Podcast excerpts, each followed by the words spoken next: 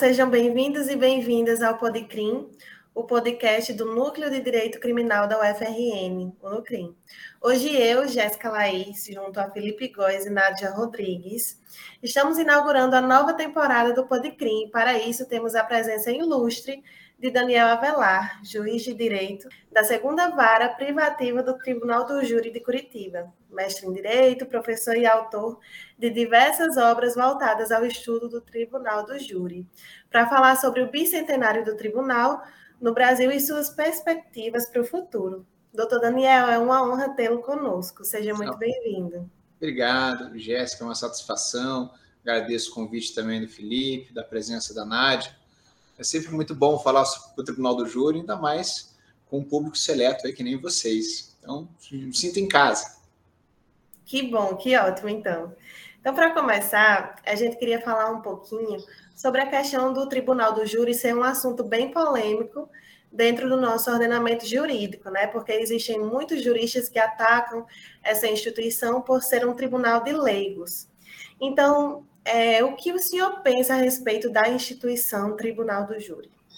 Sou suspeito para falar, né? Há 14 anos à frente da segunda vara do Tribunal do Júri de Curitiba. Peguei toda a reforma do ano de 2008, então pude sentir na pele como isso impactou né, no tribunal. É, sou, primeiro, sou feliz de estar aqui, adoro essa jurisdição popular, e a, a crítica é, daquelas pessoas que não gostam do Tribunal do Júri é, é uma crítica talvez não aprofundada, uma crítica talvez até incompatível com o viés democrático e a sua localização do próprio Tribunal do Júri como uma garantia né, fundamental. Eu gosto daqueles que falam assim, vamos aperfeiçoar o júri? Eu falo, vamos, vamos caminhar, né? Mas é, muitos também querem fazer da reforma um abolicionismo do júri, né, ferindo as suas balizas democráticas e, e fundamentais. Aí realmente são, não são reformistas, né, são é, abolicionistas do Tribunal do Júri. Então, é, gosto muito do júri e mais ainda por, por essa forma de, de, sua decisão, a forma como é proferida a decisão. Não tenho nada, a, a, digamos assim, a, a pensar numa possível abolição do júri por reformas constitucionais, né? até, até porque é cláusula pétrea, né? Então vamos caminhar junto para mudar aquilo que precisa ser mudado. Tenho crítica, sim, ao júri, mas não acho que a crítica ao júri passe pela necessidade de você impor uma fundamentação, por exemplo, a leigos, especialmente uma fundamentação jurídica. Né? Então, esse é um ponto de discussão que a gente pode aprofundar na sequência.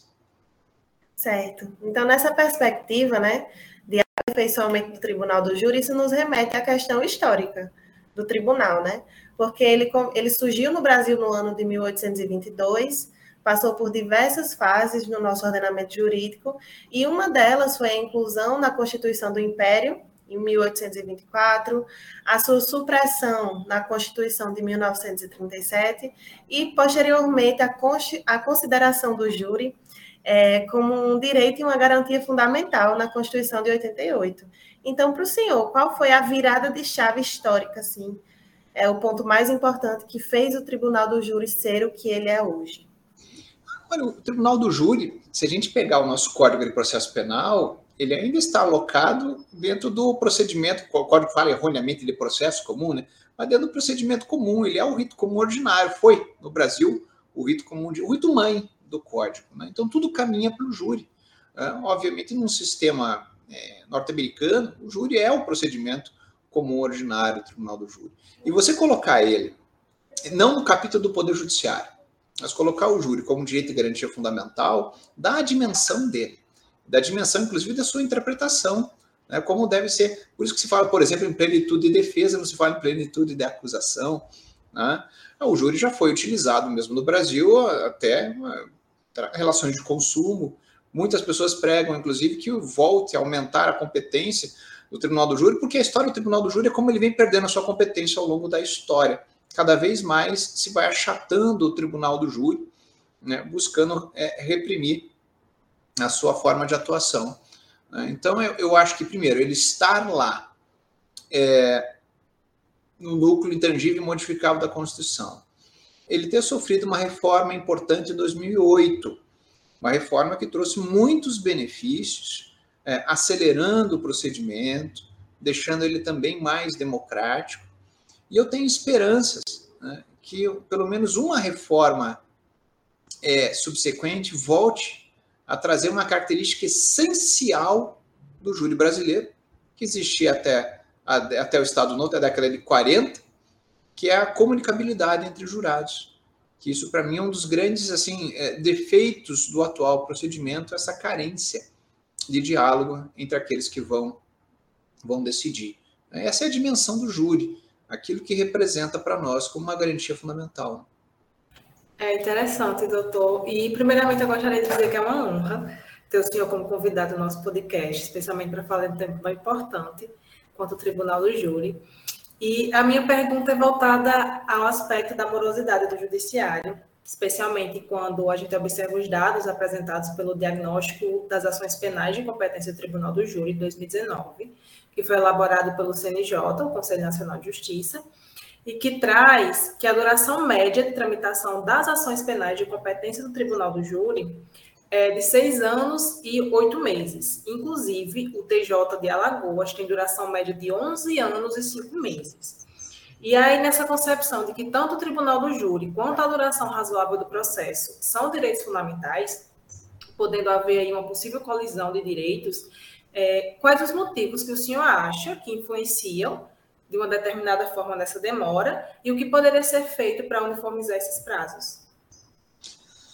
Olha, é, eu, eu acho que o que demora não é o júri em si, né?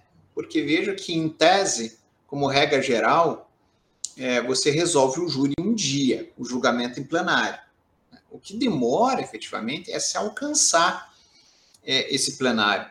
Uma coisa importante, até foi um comentário né, de um amigo, o professor Denis Sampaio, defensor público no Rio, ele falou um dia, numa entrevista, algo que é muito correto. Enquanto o juiz, ah, numa sentença que envolva um, um roubo, que envolva um tráfico, talvez esse magistrado perca ali umas duas horas, uma hora e meia proferindo uma sentença. Olha que coisa bonita que é você ter um dia inteiro para produzir uma prova em plenário, né, uma cognição ali imediata, né? aquele estresse da prova sendo produzida perante o julgador, que em tese não conhece o caso. Você pegar e discutir o processo por horas, horas e horas, instruindo, ouvindo testemunhas para proferir uma decisão final.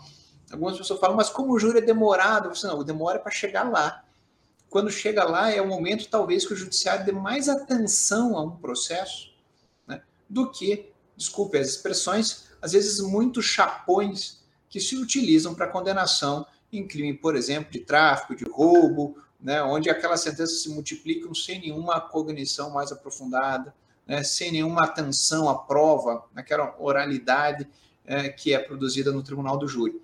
Realmente, Aí você tem um procedimento que é extremamente moroso para chegar a plenário. Basta que você veja, até interessante, né? Você tem uma primeira fase mais dilatada que a segunda. Quando você presta atenção no número de testemunhos que podem ser ouvidos na primeira fase, são oito. E em plenário, apenas é, cinco testemunhas. Isso já demonstra uh, o quanto essa primeira fase é dilatada. Né? Eu não estou dizendo que ela não seja importante, sabe?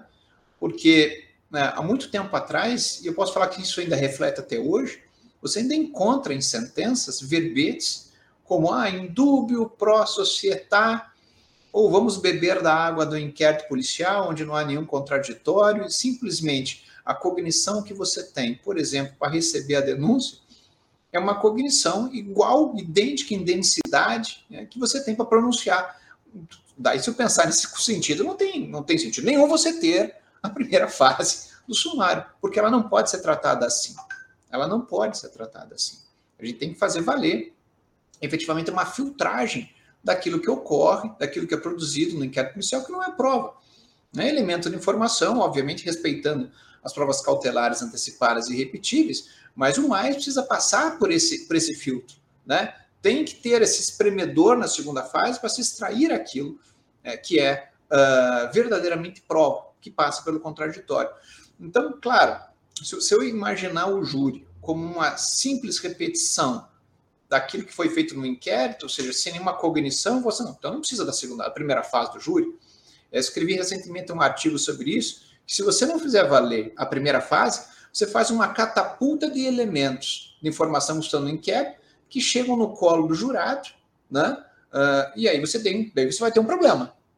Aí sim, porque você vai ter um, um, jurado que, por exemplo, pode estar decidindo o caso amparado só com o que foi produzido de prova testemunhal, com todos os problemas advindos da prova é, relacionadas à memória, em plenário, sem que haja uma, uma forma de controle a esse respeito. Agora, quando você tem uma primeira fase em que se faz valer, especialmente a atual jurisprudência do STJ, que não mais admite né, uma pronúncia lastreada exclusivamente em elemento de informação. Estou falando de prova oral, né, de informação. Estou falando de prova cautelar antecipada e repetitiva. Né, quando você tem uma, uma jurisprudência do STJ que fala, pera lá, testemunho de ouvir dizer não é testemunho. Hearsay testimony é só para você encontrar a fonte de prova. E aí sim, traga a fonte. Né? Se você tem esse tipo de, de, de, de, cognição, você faz valer uma primeira fase de maneira efetiva, para que você não deixe chegar a plenário também qualquer coisa. Vamos lavar as mãos, dado de Pôncio Pilatos, e deixe né, que sem nenhuma. E o pior, né? E o pior, às vezes isso chega em plenário, isso aqui é mais um problema do júri brasileiro, tá? Por, por gentileza, pô, o juiz criticando. Não, não, o júri tem que ser aperfeiçoado. Mas vejam que falta para nós, por exemplo, as instructions do sistema norte-americano as instruções. É, então, veja, o que, que adianta você ter uma decisão que alguns grifam de sentença de pronúncia, quando na verdade é uma decisão interlocutória mista não terminativa, você entrega isso para um leigo, que está escrito sentença, onde está escrito materialidade demonstrada, que tem que estar. Né? Indícios suficientes da autoria. E alguém faz a ilação. Bom, o juiz não pode condenar, né? mas ele já deu toda a letra do que tem que fazer. Então, se você, por exemplo, não tem uma atuação do juiz que explique para o jurado qual é o conteúdo jurídico da pronúncia. Que você possa explicar para o jurado qual é o conteúdo jurídico do silêncio do réu em plenário. Isso falta, isso precisa. Né? Então, eu diria assim, uma primeira fase, ela é necessária. Né? A cognição que você vai ter do jurado, eu diria assim, a grande cognição tem que ser lá, em plenário. A prova tem que ser trazida ao jurado. Né? Isso vai acontecer, pessoal, grandemente, quando a gente tiver, um dia, se Deus quiser, teremos a figura do juiz de garantias. Que tem que estar no júri também. Tem que estar no júri. Não adianta extirpar ele do júri, porque imaginar que o jurado vai julgar na sequência. Nós temos que ter. E quando nós tivermos, quando nós tivermos a figura do juiz de garantias, aí eu não tenho mais elemento de informação chegando em plenário. Aí eu digo, ou essa primeira fase faz valer, ou esqueça. Né? Então, Vamos realmente fazer hoje um belo filtro, não deixar chegar em plenário qualquer coisa, para que a gente possa até ter a cultura disso, e vamos trazer a verdadeira prova produzida num sistema oral em plenário, perante os jurados. Esse sim. E com participação do juiz, no sentido de explicar as regras. Tá? Quando falo participação do juiz, não é juiz parte, é juiz explicar como a coisa tem que andar, como é que se toca isso. Né? Essa, esta é uma ideia. Mas eu, eu acho, por exemplo, já tocando um pouco no projeto, que simplesmente você extirpar totalmente uma primeira fase, não sei se nós temos uma cultura suficiente a dizer que nem tudo pode chegar a júri, então. Né? É, a primeira fase é importante. Veja que no sistema brasileiro nós já tivemos lá na nossa história um grande júri que fazia esse filtro, que hoje é feito no sistema norte-americano.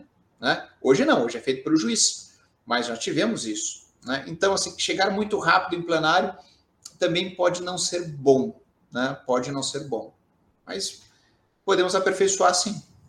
Doutor Daniel, e o senhor mencionou né, essa catapulta de, de informações do inquérito para é, a, o plenário do júri, e isso nos lembrou bastante o futuro do Tribunal do Júri, né, que está em, em, pauta no, no Congresso Nacional, é, no projeto de lei do novo Código de Processo Penal, que recentemente, é, no substitutivo que foi apresentado na Câmara, na Câmara dos Deputados, propôs a supressão do sistema bifásico que a gente tem hoje. Né? Então, é, não teria mais essa primeira fase com audiência de instrução a, a, e a consequente pronúncia, impronúncia, absolvição sumária ou desclassificação, e para o leitor que não, não acompanhou essa, essa reforma até agora, seria mais ou menos da seguinte maneira: o Ministério Público receberia o inquérito é, ofertaria a, a denúncia né, ao, ao, juízo e a defesa teria 45 dias, não mais os 10 dias que tem para, para a resposta, teria 45 dias para a resposta, um prazo que foi tomado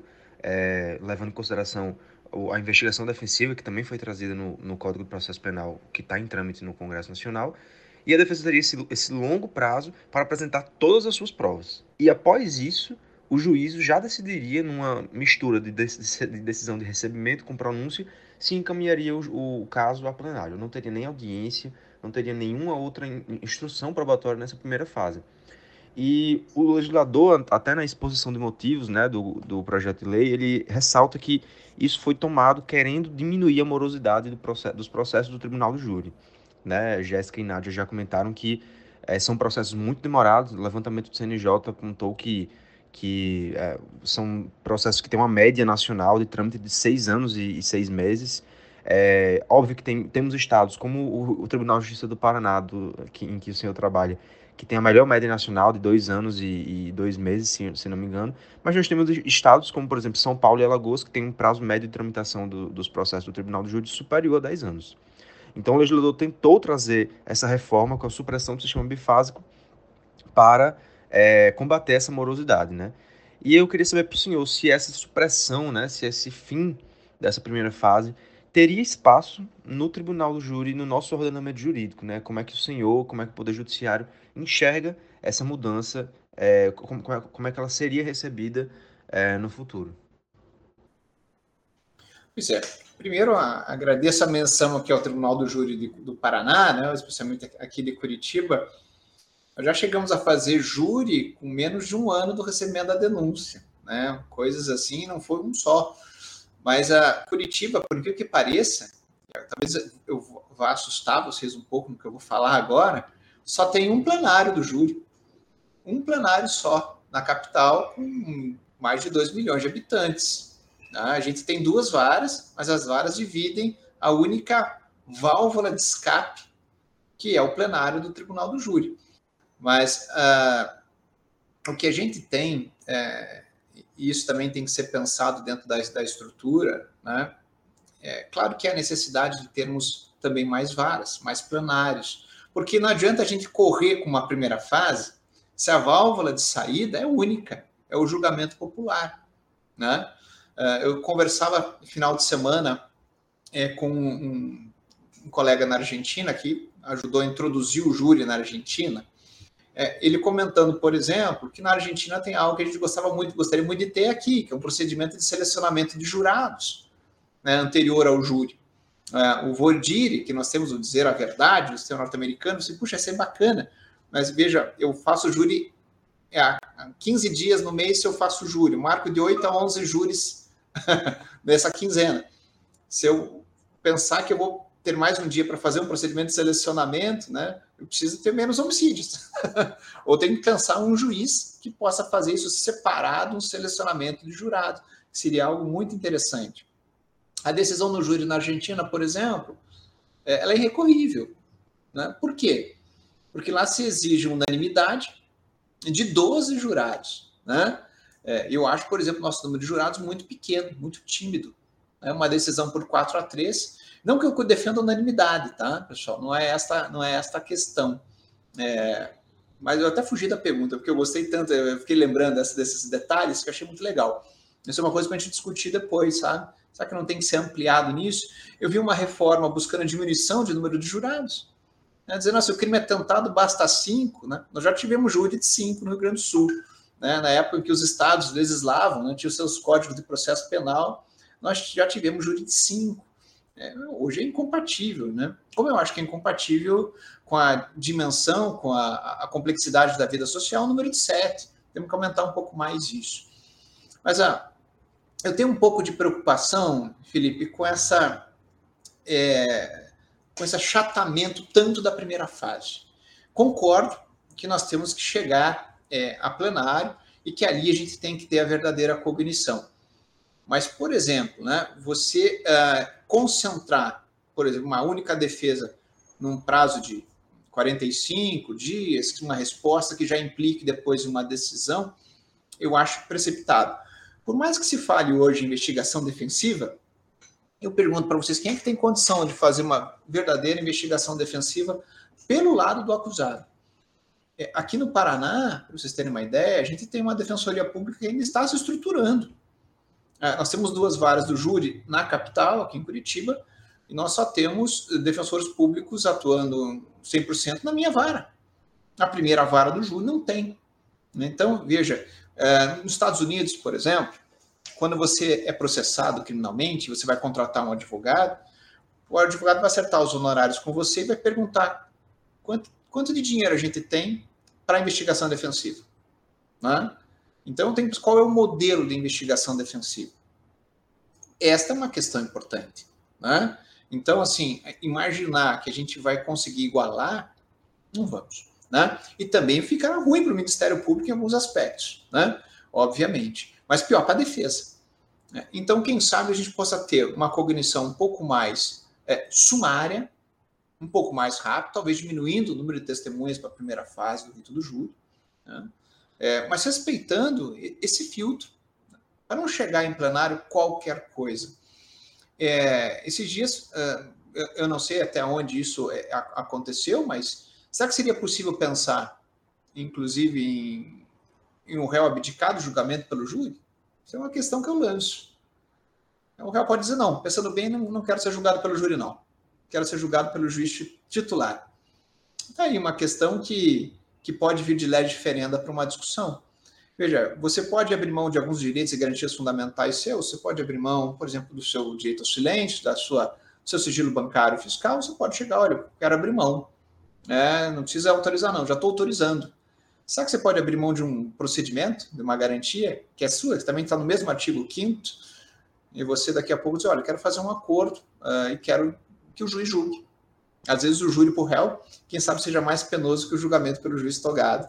É uma questão interessante de lei diferente para a gente pensar. Daí seria, digamos assim, apressar muito mais ainda do que se imagina. Né? Mas a gente sempre tem que pensar o júri como uma garantia, uma extrema garantia uh, do acusado.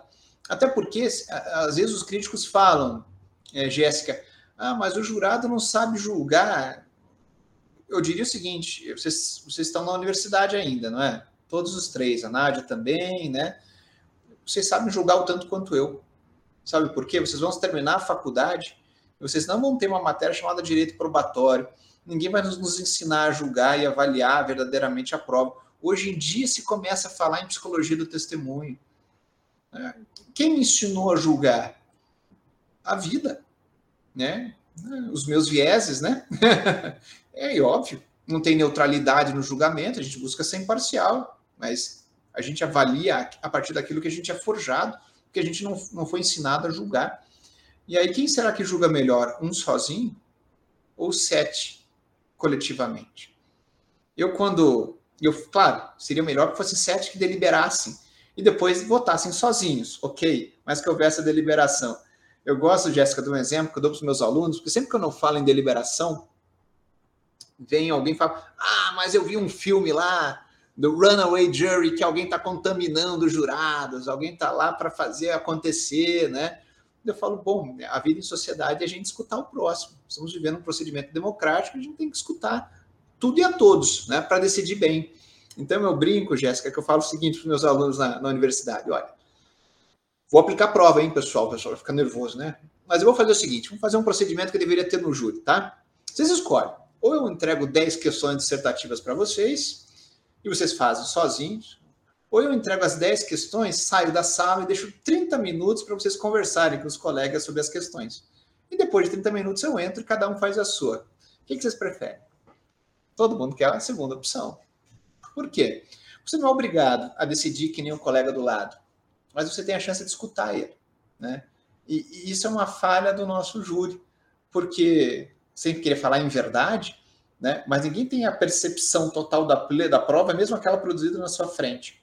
Ninguém consegue fazer as ligações, às vezes, de pontos vazios, né? de coisas que não viu, que não prestou atenção. Então, realmente, poder ver com os olhos dos outros também é muito bom para que você possa enxergar melhor. Né? Eu acho que é por aí. Né? Vamos melhorar, aperfeiçoar um pouquinho, tornar mais ágil, mas acho que a primeira fase ainda cumpre um belo papel. Doutor Daniel, e realmente é, o senhor mencionou essa proposta de aumentar o número de jurados, que atualmente é de sete, e propostas assim que modificam a própria estrutura do Tribunal do Júri não foram desconsideradas no, no novo Código do Processo Penal, né, no projeto de lei do novo Código do Processo Penal. Foram discutidas nas casas legislativas e muitos doutrinadores e muitos juristas defendiam realmente uma reforma para que o nosso Tribunal de Júri se adequasse àqueles modelos que nós vemos no sistema é, estadunidense, né, que muitas vezes nós vemos jurados debatendo em consenso o resultado, né, diferentemente do que nós temos aqui, que é um, um simples sistema de votação. É, também tivemos propostas de aumentar o número de, de jurados, que atualmente é de sete, como, como mencionei, é, e diversas outras propostas. Né? O senhor também mencionou essa, essa proposta de o, o acusado poder escolher ser julgado pelo júri ou por um juiz togado. E eu queria saber do senhor se realmente essas propostas teriam efetividade no Brasil e se nós realmente precisamos delas, né? Se é algo que nós precisamos. Qual seria o fundamento, por exemplo, é, de aumentar o número de jurados no nosso tribunal do júri? Olha, é, o que me preocupa é uma crítica, daí eu, eu acho que é uma crítica muito sensata da doutrina, quando fala que uma decisão por 4 a 3 você não alcança, não supera o BARD, né? o Beyond Any Reasonable Doubt, né? além de qualquer dúvida razoável. Porque o 4 a 3 a gente está com 50 e poucos por cento de certeza, entre aspas, né? Essa certeza de que alguém deve ser condenado. Você condenaria alguém com 50 e poucos por cento de certeza? Ou isso estaria dentro da tua amplitude de dúvida e na dúvida você absolveria? É, também acho muito equivocado a ideia de unanimidade, apesar de ter sido surpreendido é, com essa conversa que nós tivemos. Se vocês quiserem, eu disponibilizo, viu? a conversa que nós tivemos com um colega da Argentina sobre o júri lá que estão implantando. Né? Cada região tem o seu, seu código, né? Ainda não tem um júri federal lá, mas já tem os júris das províncias. E, e é interessante que lá é, tem que ser unânime. E alguém fala, mas poxa, unânime? E aí eu perguntei para ele, mas quantos hang juries vocês já tiveram? É quando o júri não chega a uma unanimidade. Ele olhou para mim e falou assim: nenhum.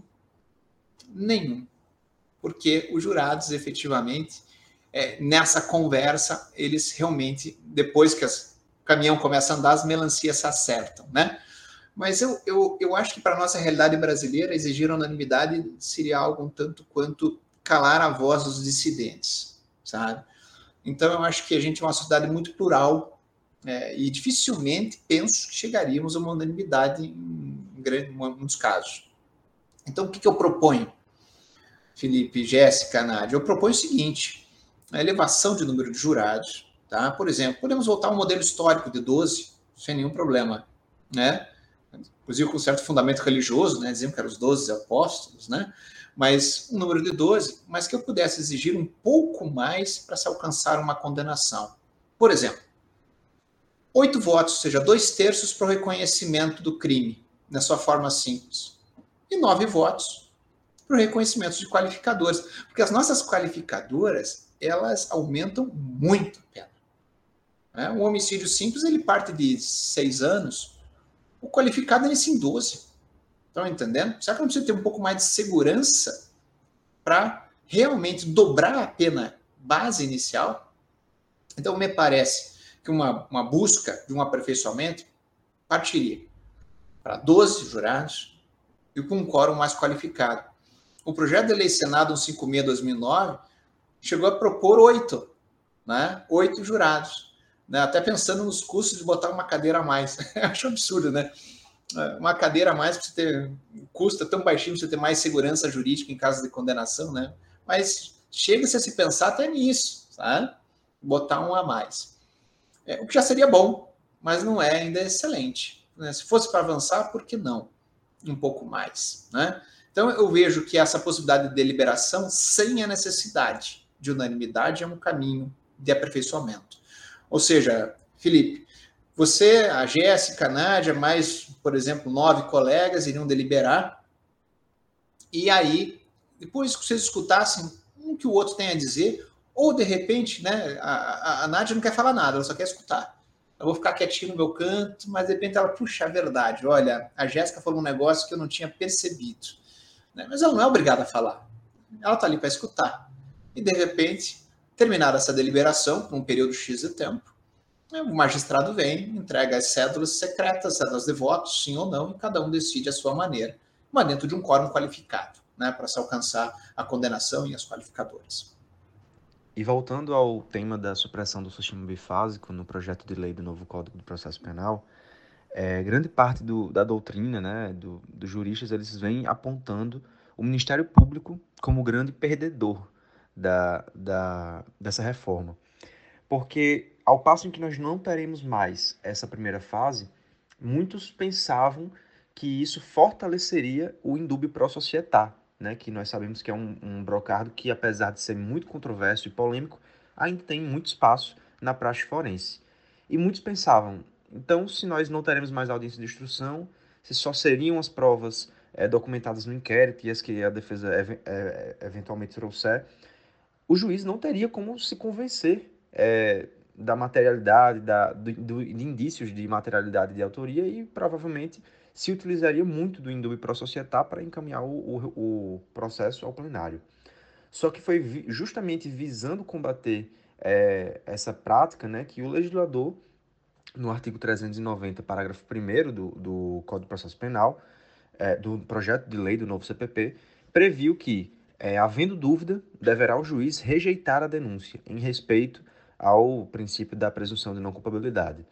É, e aí muitos se preocuparam com a atuação do parquet, né? Porque se nós só teremos os, o, as provas do, do inquérito, né? As provas trazidas pelo inquérito e as que fossem trazidas pela defesa, o juiz não teria como, o juiz eventualmente teria dúvida, né? Ele não teria como formar indícios suficientes de autoria e de materialidade para enviar o processo ao júri. E, portanto, muitos se preocuparam que haveria um número é, gritante de processos sendo rejeitados em virtude dessa, dessa é, suposta tecnia do legislador.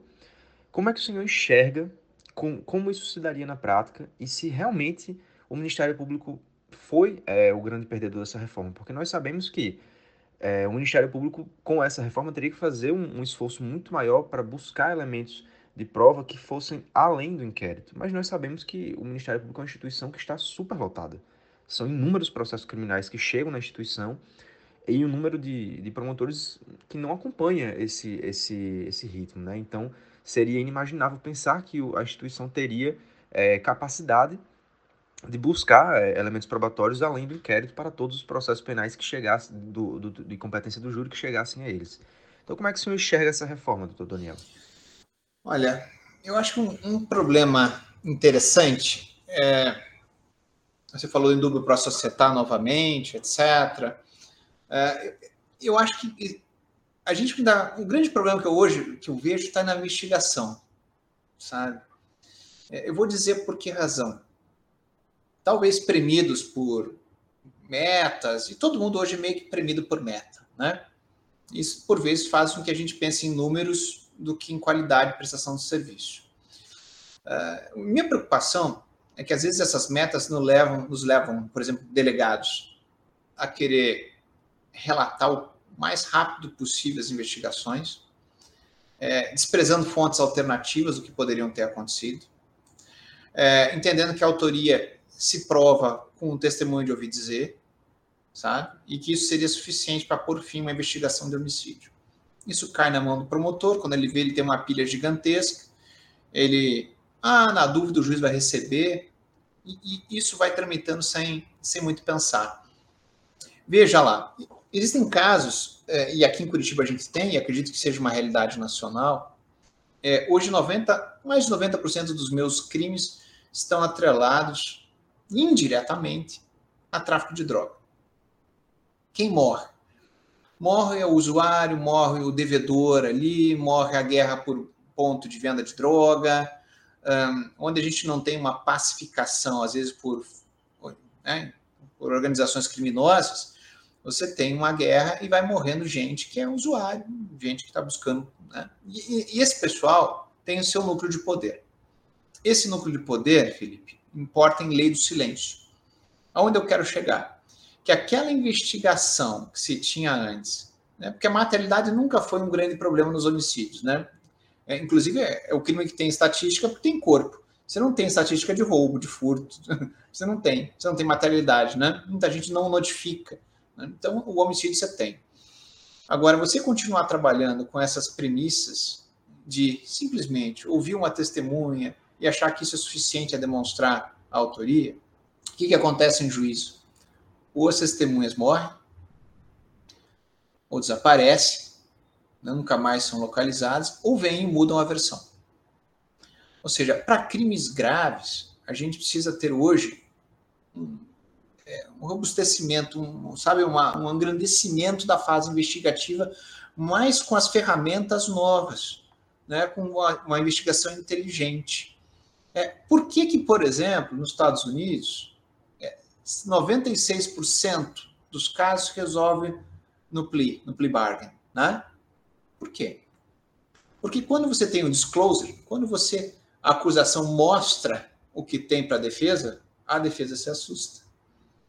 Porque houve uma perícia de qualidade, porque tem digital, porque tem exame de sangue, porque os álibis do réu foram, por exemplo, desmentidos na fase investigativa, porque há um motivo para matar. Vocês estão entendendo? Essas cartas vêm forte na mesa. Né? E aí o réu vem com acordo. No sistema brasileiro, né, hoje, por exemplo, se a gente for levar a sério a jurisprudência, a gente não pode deixar chegar a plenário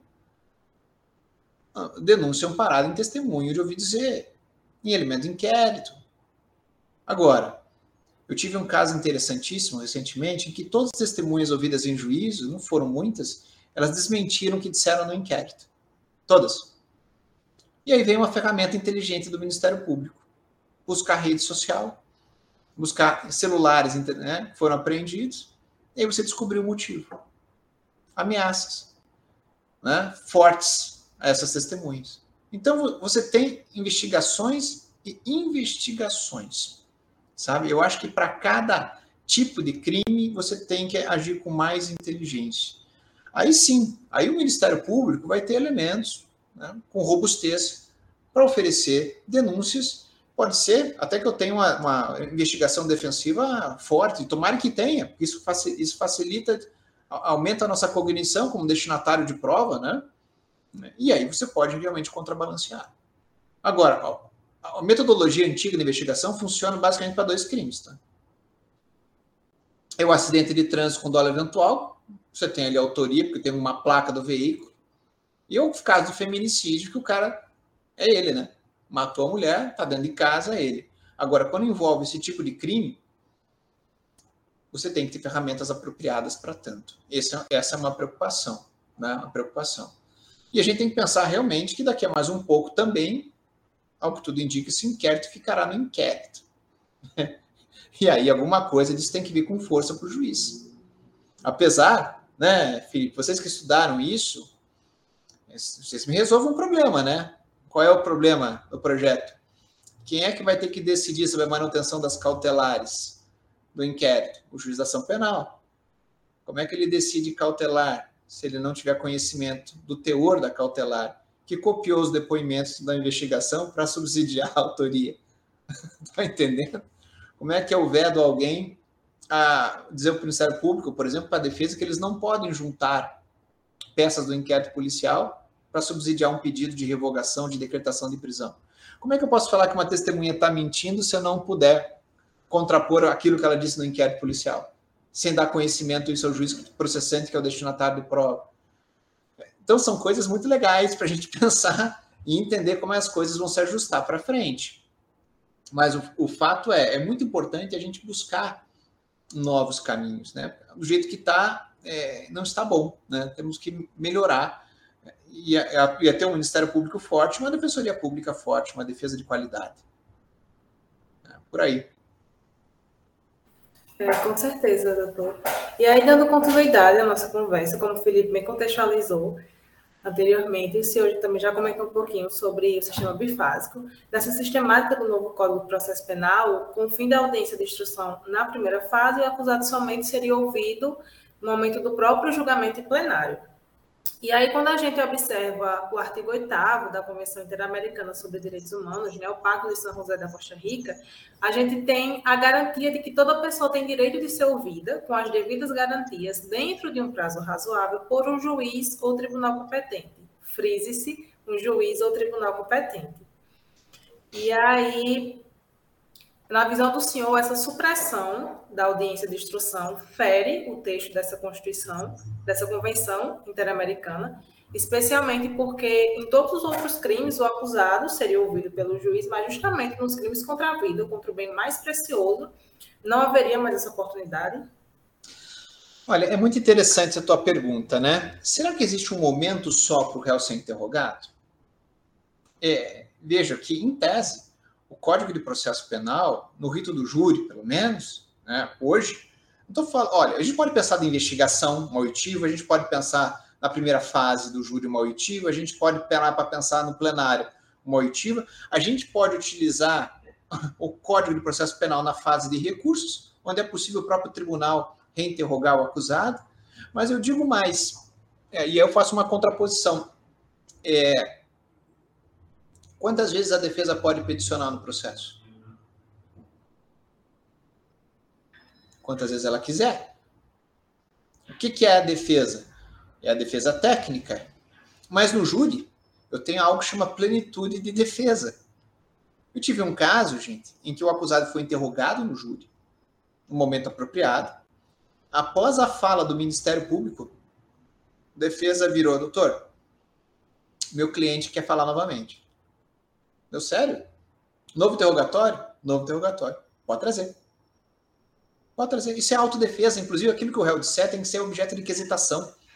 Quando eu falo em defesa, eu falo em direito de audiência, em direito de presença e direito de influenciar o próprio magistrado. Tá? Então, você, quando você suprime a possibilidade do réu falar, isso tem uma implicação direta com a sua plenitude de defesa. Eu não estou dizendo que todo réu deva falar. Vocês sabiam disso, né? Muito bem, porque a, a, aqui nos meus casos de júri, em 100% dos casos, em 101% dos casos, os réus patrocinados pela Defensoria Pública permanecem calados na primeira fase. Por opção, para não adiantar a tese. Tá? Quando se sabe que vai a júri, um advogado bom de júri, a partir da terceira oitiva de testemunha, ele já tem uma visão do que vai acontecer. E aí ele pode querer brigar, e geralmente se vem briga, vem briga para tirar uma qualificadora, tá? Para não gastar munição. Ou se não é qualificado, esse é o momento de calar para trazer a sua tese efetivamente perante o juiz que vai apreciar, porque o advogado já tem a noção de que o magistrado não iria absolver sumariamente o acusado naquele instante. Né? Então, é assim, você vedar, você tirar uma fala do réu é muito ruim, sim, em todo e qualquer momento. A gente brigou tanto para que todos os procedimentos que eu pudesse falar em último lugar, o Supremo teve que dar uma decisão mãe, né? né? Dizendo que, olha, no Código de Processo Penal Militar, na lei de drogas, agora o interrogatório é o último ato. Né? Mas não quer se dizer com isso que você tem que extirpar momentos de fala. Né? Isso é muito importante. Né? Eu tive um, um caso muito, muito peculiar aqui, que era uma discussão muito técnica. E os acusados, eles sentavam do lado dos seus defensores para ficar soprando até as perguntas que deveriam ser feitas para as testemunhas, porque eles tinham conhecimento técnico do que estava acontecendo. Né? Estavam discutindo medicina, por exemplo. Os réus eram médicos. Então, assim, toda, toda supressão a, auto, a plenitude de defesa no júri é, deve ser vista com reservas. Tá? Com reservas. Eu digo uma coisa para vocês eu interrogo o réu quantas vezes ele quiser. Quantas vezes ele quiser. Se ele quiser falar alguma coisa em complementação, por que não? Né? Veja que o fato do defensor sustentar, o que é o defensor em plenário? Ele sustenta a voz do réu. A voz do réu. A força é tão grande, Nádia, que se você sustentar que eu agi em legítima defesa, tá? Eu, como réu, negar a autoria, nossas duas teses têm que ser quesitadas. Né? Então a gente tem que fortalecer a fala do, do, do acusado. Realmente concordo que essa supressão não é boa. Né? Não é boa. Mas também não estou dizendo que o réu deve falar. Cada caso é um caso. Né? É por isso que eu preciso de um juiz que, até lá no plenário, diga para os jurados qual é qual é a consequência do direito ao silêncio, que basicamente é o exercício de um direito constitucional que não pode ser valorado contra o acusado. Porque se ele não disser isso, Hein, Jéssica? Se ele não disser isso, o jurado pode vir a pensar que quem cala consente. Né? Já diria minha avó, quem cala consente. Esse é o papel do juiz. Dar, exibir, explicar as regras do jogo. Para quem não sabe. E não tem obrigação de saber. Doutor Daniel, o senhor já mencionou algumas propostas que, na sua visão, seriam inovadoras ao júri brasileiro, como a comunicabilidade entre os jurados e a própria ampliação né, do número de jurados. É, tem como mudar o panorama do Tribunal do Júri sem necessitar de uma reforma tão abrupta no procedimento previsto no Código de Processo Penal, dando efetividade ao princípio da duração razoável do processo dentro do sistema bifásico que nós já temos? Sim. É, por exemplo, né, diminuindo um pouco é, o número de testemunhas da primeira fase, né, diminui, em vez de ser oito para cada fato, para cada réu, podemos trabalhar, por exemplo, com três testemunhas, pode ser suficiente. Né? Até porque quando a gente fala em testemunha, nós não colocamos esse número o quê? É, pessoas que não têm o compromisso de dizer a verdade, né? Os informantes, vítima, perito, né? Só isso. E eu acho que eu acho que andou bem, sabe? É, eu, eu vejo o seguinte, pessoal, da minha experiência no júri, e eu não sei se eu sou numa ilha, tá? Não sei se eu sou uma ilha. Mas eu, eu vou dar um exemplo para vocês. Eu instruí um processo que chegou na minha mão, o inquérito, aqui em Curitiba, de um fato gravíssimo. Foi hoje, hein? De 2012. 2012. Sabe quanto tempo demorou para instruir o processo? Um dia. Daqui a. Eu, nesses casos mais antigos, eu acabo utilizando a, regra do ordinário. Isso não está previsto no. Olha como eu retardo o processo. Ó. Olha o retardo, ó, como diz, olha o juiz dando barrigada. Eu não oportunizo que as partes façam desde já as alegações finais. Né, porque é um fato muito antigo, tem muita coisa para analisar, então vira alegações por memoriais cinco dias. Mas em 30 dias, tem alegações finais de ambas as partes e decisão do processo de 2012. Onde é que foi a demora? Não está em juízo. Não está. Olha, gente, 99% dos meus casos, a demora está na fase investigativa por falta de estrutura. Veja, é, polícia científica, por exemplo, quantos celulares estão na fila do Instituto Criminalística para fazer extração de dados? Um monte. Um monte. Né? E às vezes se extrai tudo até de coisas que não é necessária. Quanto tempo se demora? Então, assim, hoje eu não tenho dúvida que simplesmente se eu conseguisse que um inquérito de homicídio, que convenhamos, hein? eu tenho materialidade demonstrada ali no chão, né, no crime de homicídio. E, né, indício de autoria, porque, veja só, é interessante, né? A, a gente não sai atirando na rua para escutar o barulho do, do, da pessoa cair. Geralmente, quem é atingido pelo disparo, muitas vezes sabe quem atirou. Então, não é difícil você chegar a uma autoria. Não é, não. Eu, eu te digo o seguinte: se os inquéritos terminassem em 60 dias, ó, estou falando de 30, em 60 dias isso chegasse em juízo, eu acho que seria assim uma diminuição gritante desse tempo. Só isso já ajudaria demais, sem precisar diminuir o número de testemunhas, tá? Sem precisar fazer isso. É, graças a Deus aqui no Paraná, a gente tem uma primeira câmara que é competente para julgar recurso. Gente, em três meses no máximo o processo desce. Três meses de reze, o processo desce. É por isso que a gente consegue fazer, né? Consegue fazer um júri rápido. Né? A gente vai dando vazão a isso. Então, assim, hoje eu não tenho dúvida que o grande problema está lá atrás. Está lá atrás os réus soltos, os hard cases, né? É, e claro que vai existir alguns casos assim. Mas hoje, cada vez mais, a gente tem câmera nos lugares, a gente tem celulares, a gente identifica as pessoas. Quantos crimes de homicídio a gente tem de réu de tornozeleira?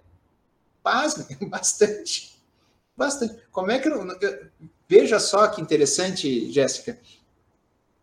Eu tenho que partir de uma premissa. Se eu sou policial, uma premissa. Eu não posso exigir da vítima, familiar da vítima, testemunha, que coloque o réu na cena do crime. Eu não posso. Até porque nos crimes graves o Estado não dá segurança a essas pessoas.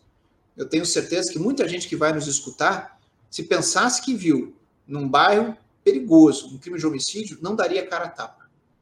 Quem tem que colocar o réu na cena do crime é a prova pericial. Eu tenho que quebrar a álibi dele, eu tenho que ver onde é, a herb dele, eu tenho que, sabe, ir no computador dele, eu preciso ver as redes sociais.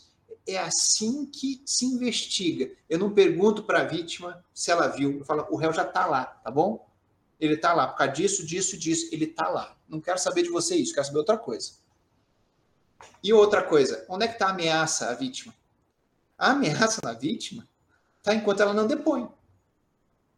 Se eu tiver um procedimento ágil de oitiva dessa testemunha, da vítima, do informante, em contraditório, até como uma forma de produção antecipada de prova em alguns casos, tá bom? Eu acabo com a ameaça. Porque se o réu sabe, o cara é faccionado, é perigoso, que a vítima vai prestar o seu depoimento daqui a seis meses, oito meses, olha quanto tempo ele tem para trabalhar esse depoimento. De dar um tiro no portão, de matar o cachorro da vítima, de e fazer cara feia quando encontra na rua. Então, assim, temos que melhorar a nossa investigação. Aí sim, a gente vai ter muito mais qualidade. Muito mais qualidade. Acho que é por aí, viu, Jéssica?